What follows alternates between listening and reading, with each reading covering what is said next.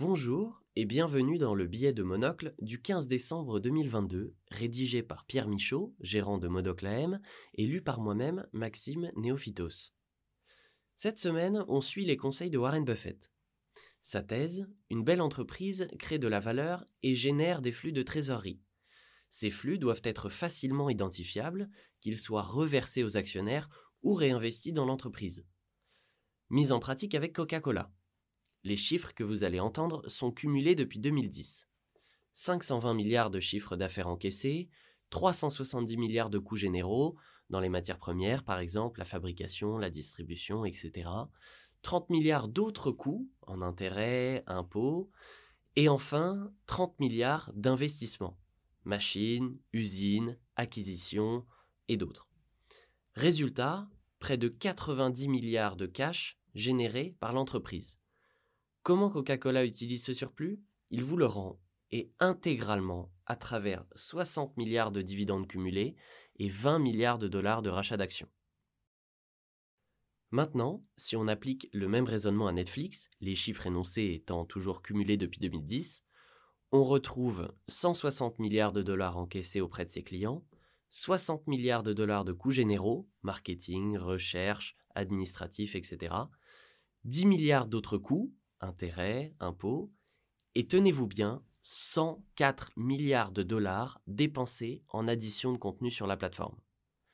Résultat, un déficit de 14 milliards de dollars, dont 1,3 milliard sur les 12 derniers mois. Donc bien évidemment, aucun retour à l'actionnaire. Et ce n'est pas étonnant. Netflix nous fait passer d'un monde où un DVD vaut 15 euros à un monde où on vous offre près de 6000 séries et films pour 8 euros par mois fantastique pour l'utilisateur, un peu moins pour l'entreprise, surtout quand la concurrence s'intensifie. La seule façon de garder les clients est de dépenser massivement dans le contenu. Dans le cas des entreprises qui réinvestissent les flux générés, comme Netflix qui investit dans son catalogue, il faut s'assurer que ces réinvestissements portent leurs fruits et génèrent de la croissance. C'est un point difficile à valider chez Netflix, qui stagne en nombre d'abonnés depuis quelques trimestres. Une société qui ne distribue pas à ses actionnaires mais qui développe ses parts de marché et ses marges peut être un excellent support d'investissement, tout comme une société qui ne croit pas mais qui reverse ses profits en dividendes.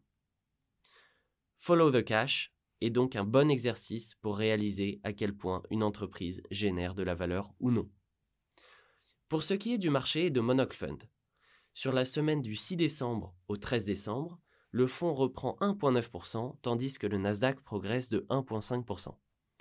Notre performance s'explique par la progression des titres Pfizer, qui avance de 7% sur la semaine, BioNTech, ainsi que par notre position dans l'obligation perpétuelle SAS Airlines.